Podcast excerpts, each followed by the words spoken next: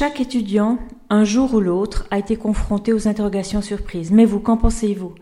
Est-ce un bon moyen pour inciter les étudiants à faire le travail demandé en dehors de la salle de cours? Dans cet épisode de Pédagoscope, nous parlons d'évaluation surprise et de la littérature sur ce thème. Bienvenue dans cet épisode.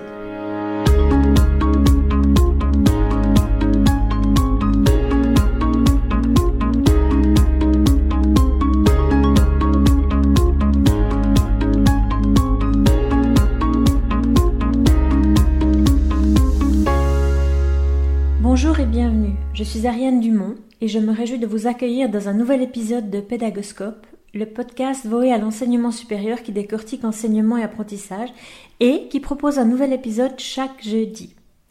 Savoir apprendre change sa propre destinée, mais savoir enseigner change celle des autres, parce qu'on apprend toujours tout seul, mais jamais sans les autres.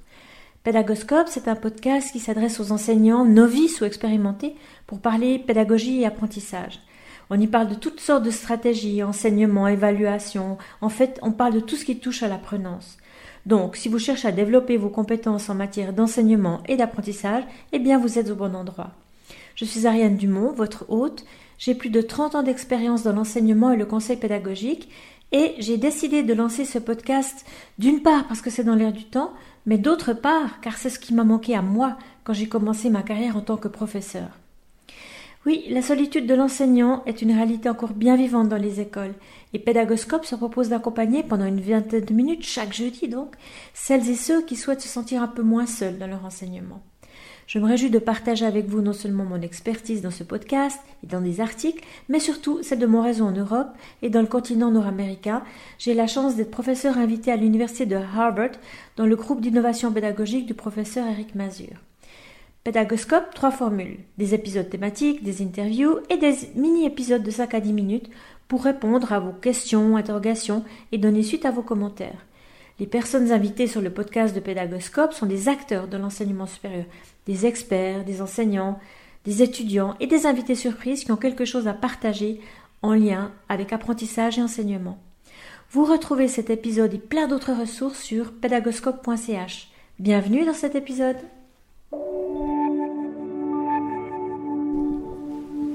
En tant que conseillère pédagogique, je suis régulièrement confrontée à la situation des enseignants qui font des interrogations surprises et de leurs étudiants qui s'en plaignent. Bah, prenons pour exemple la situation suivante. Dans une université en sciences appliquées, un professeur de physique demande à ses étudiants de bachelor en première année de lire un chapitre par semaine du livre d'introduction à la physique qu'il a écrit lui-même. Bah, pour encourager ses étudiants à faire cette lecture hebdomadaire, la possibilité d'une évaluation sur le chapitre à lire plane à chaque rencontre. Quel stress pour les étudiants. Ils ne savent pas quand ces évaluations auront lieu. Et tout ce qu'ils savent, ils en ont été avertis en début du semestre, et c'est aussi inscrit dans la fiche de cours, c'est qu'il y aura trois brèves évaluations portant sur la lecture des chapitres de physique lors de la rencontre en présentiel durant le semestre, et que chacune de ces notes vaudra pour 5% de la note finale. Cette pratique, encore courante dans certains contextes, questionne. En effet, peut-on appeler ça une évaluation planifiée? Est-ce que cette pratique est conforme à l'évaluation planifiée à visée certificative?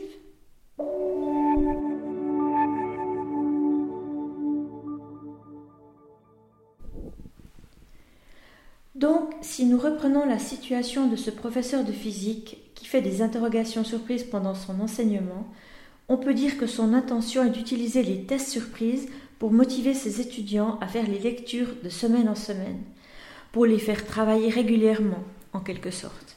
Les choses sont claires, les étudiants savent depuis le début du cours qu'il peut y avoir des tests surprises, au nombre de trois, pour 5% chacune de la valeur de la note finale.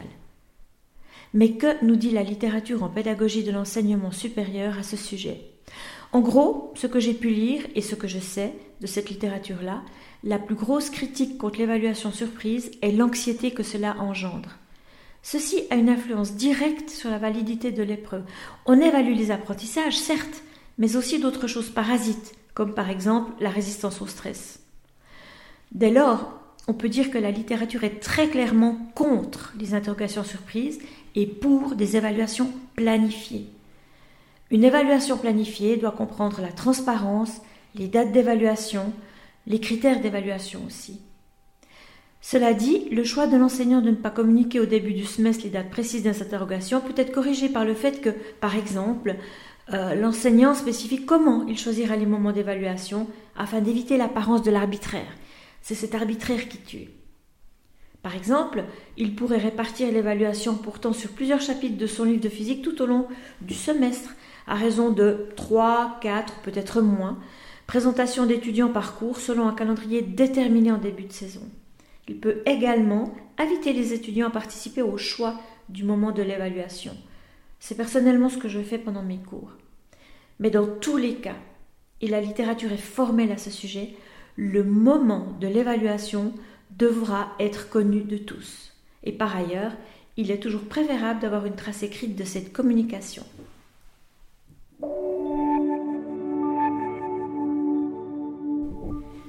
Si on s'intéresse à l'évaluation, on peut dire qu'elle sert les deux fonctions suivantes. D'une part, aide à l'apprentissage et d'autre part, attestation des compétences. Dans la pratique, il arrive parfois que l'on fasse jouer à l'évaluation d'autres rôles non légitimes, comme par exemple l'évaluation sélection des étudiants et l'évaluation gestion de classe. Alors, l'évaluation sélection des étudiants vise à départager les étudiants, l'effort des faibles, ceux qui font beaucoup d'efforts envers ceux qui font peu d'efforts, etc. On l'appelle aussi l'évaluation normative, puisqu'on compare finalement les étudiants entre eux. Si on parle de l'évaluation gestion de classe, eh bien elle sert d'autres intentions. Contrôler la présence, contrôler la lecture et, ou les devoirs, plutôt que d'évaluer la compétence. Dans le cas qui nous occupe, le professeur utilise l'évaluation surprise pour gérer le travail à faire en dehors de la salle de cours, ce qui n'est pas cohérent avec le rôle que doit jouer l'évaluation. L'évaluation ne doit pas servir à valider si les étudiants ont lu ou non les chapitres du livre de physique proposé, et pour vérifier la rigueur du processus d'évaluation, on pourrait par exemple se poser les questions suivantes. L'étudiant devra-t-il simplement résumer le chapitre ou bien sera-t-il appelé à, le commenter ou à l'analyser? L'étudiant devra-t-il être capable de mettre en application les principes de physique qu'il aura lus? Ou simplement de les décrire Est-ce que tous les étudiants auront les mêmes chances de démontrer leurs compétences? Par exemple, l'étudiant qui est absent pour un motif raisonnable, eh bien, il va se trouver pénalisé parce qu'il n'a pas eu l'occasion de démontrer sa compétence puisqu'il ne connaissait pas le moment de l'évaluation. Alors si on résume, l'évaluation ne devrait jamais créer de surprise. Parmi ce qui doit être communiqué aux étudiants, il faut retrouver les éléments suivants. D'une part l'échéancier, donc quand le test ou l'interrogation aura lieu, et d'autre part la pondération, donc le poids de la note. Les critères la grille de correction utilisée ou qu'on appelle communément grille critériée, et éventuellement le seuil de réussite sont remis et expliqués dans un délai raisonnable avant les évaluations. Si on reprend, le, le cas des tests surprises, sur quels critères l'enseignant se base-t-il pour décider du moment auquel l'évaluation aura lieu?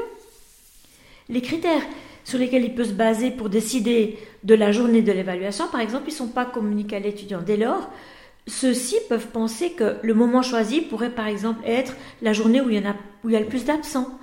Ou alors parce que l'enseignant se rend compte que les devoirs n'ont pas été faits, les documents n'ont pas été lus. Et ça, ça donne une apparence de décision arbitraire. On ne peut démontrer l'équité d'une évaluation surprise, c'est-à-dire d'une évaluation sans transparence. Donc pour conclure, on peut dire que si cela n'est pas justifié, comme par exemple bien sûr des exercices pour des pompiers, euh, là, on peut justifier un test surprise si on veut bien. Mais en réalité, il n'y a aucune raison valable et validée par la littérature pour faire des interrogations surprises. Merci.